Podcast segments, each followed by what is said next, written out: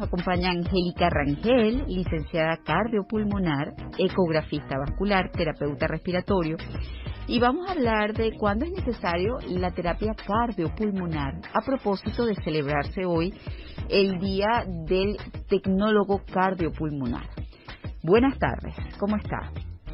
Hola, buenas tardes María ¿cómo estás? Un placer saludarte, saludos. Igualmente, Angélica, a ver, ¿cuándo es necesario este la terapia cardiopulmonar?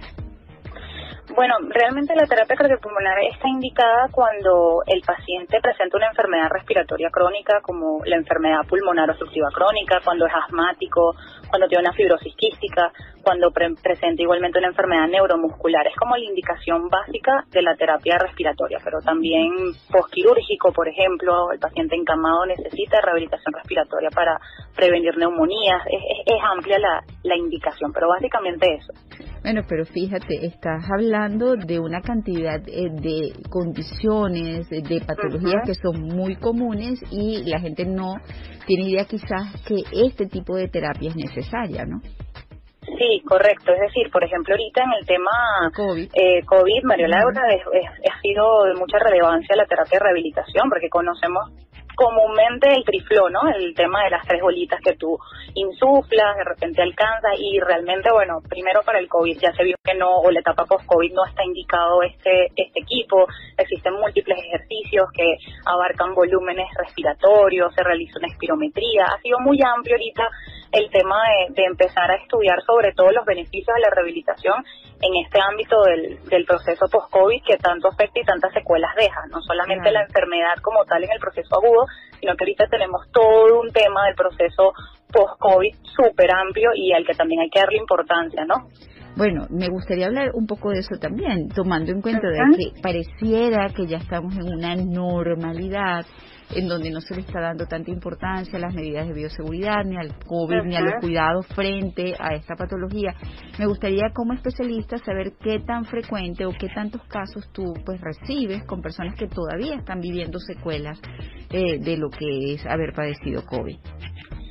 Sí, bueno, sobre todo los pacientes que sufrieron neumonía durante el proceso COVID son los que han necesitado más el proceso de rehabilitación post-COVID. Sí, es lo más recurrente, ¿no? El tema de haber padecido neumonía, porque la neumonía logra eh, en su proceso agudo, si bien sea un colapso y también un, exudado, es decir, agua dentro de los alveolos, ¿no? Eh, para términos sencillos, los alveolos son como saquitos que están dentro de los pulmones, los más discales, chiquititos, que son millones, eso es la unidad más importante. Entonces, esa unidad pequeñita se puede reclutar y se puede rehabilitar con rehabilitación pulmonar, se puede multiplicar, o sea, ellos son como unos jugadores de fútbol que con el COVID quedan en banca, ¿no? Y no pueden jugar más ni pueden participar en el proceso de, de rehabilitación o el proceso de la respiración. Cuando realizas rehabilitación pulmonar con equipos y con una serie de dispositivos, y ejercicios, ellos ya pasan de dejar la banca a jugar en el terreno y empiezan a participar nuevamente en la parte de la respiración, que se llama reclutamiento alveolar. Entonces son uno de los más conocidos, los pacientes con neumonía o que desarrollaron una fibrosis pulmonar extensa o que tienen patrones restrictivos. ¿Qué es esto? Patrones que permiten que el paciente no ingrese mucho aire al momento de la respiración. Se les hace una prueba que se llama espirometría y mediante esa prueba uno reconoce que el paciente quedó con una restricción al aire, o sea, no ingresa tanto aire como antes. Entonces, dependiendo de lo que el neumonólogo defina también, moderada, severa, etcétera, indica la rehabilitación. Y lo que sí vemos es objetivamente, no por decir que, que pensamos que el paciente mejoró, es que ya el proceso de realizar la esperometría posterior a la rehabilitación, el paciente ya tiene una severidad leve o incluso un patrón normal. Entonces se puede evidenciar que la rehabilitación sí es efectiva de forma objetiva. Ahora, ¿el Día del Tecnólogo Cardiopulmonar se celebra hoy solamente en Venezuela o también a nivel mundial, Angélica?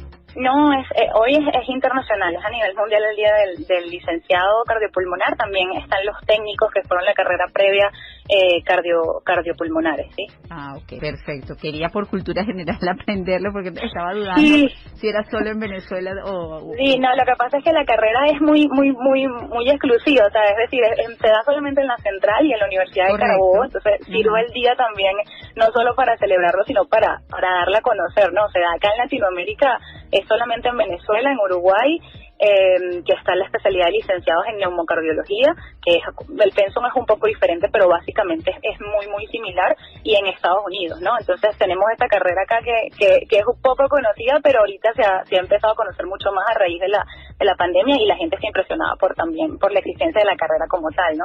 Es bueno, es bueno entonces hacer este trabajo eh, de hacerlo conocer para que todo el mundo entienda que, que existe que estos especialistas que pueden significar pues la solución a un problema eh, o a un síntoma característico por cualquier condición padecida. ¿Algo más que quieras agregar ya para finalizar, Angélica? Eh, bueno, no, muchísimas gracias por el espacio y eso, más que todo un mensaje para, creo que para el público que nos puede estar escuchando, no solamente de la carrera, sino de, lo que comentabas, que se ve como un año con normalidad. Yo, nosotros realmente creo que quisiéramos compartir lo mismo, o sí es lo que se siente, pero vemos con latencia que, que vamos a, vivir probablemente otra época de, de una nueva ola, probablemente para agosto, porque hay que estar muy pendiente no de cómo estamos nosotros acá, sino de cómo está Asia, de cómo está Europa, y siempre viéndolo con ellos podemos nosotros cerciorarnos de que cómo están ellos tres o cuatro meses después vamos a estar nosotros, ¿no? Entonces, hay que hay que hay que ver eso y bueno que aprovechar las épocas en donde las las olas estén bastante bajas o no haya no existe esa meseta y cuando estén bastante altas cuidarnos muchísimo más no gracias por ese mensaje Angélica lo valoro mucho. Así no soy la única loquita que está pendiente de eso es muy bueno. Sí no no no esto yo creo que, que, falta un tiempo hay que tener mucha paciencia y bueno sí ciertamente acudir al, a los especialistas. Muchísimas gracias eh, nos puedes dar tu, tu cuenta de Instagram por favor sí en Instagram es arroba LIC Angélica Rangel, así licenciada abreviado LIC Angélica Rangel. Bueno, muchísimas gracias. Estuvimos conversando con Angélica Rangel, licenciada cardiopulmonar, ecografista vascular, terapeuta respiratorio, sobre cuándo es necesario la terapia cardiopulmonar a propósito de celebrarse hoy el Día del Licenciado Cardiopulmonar.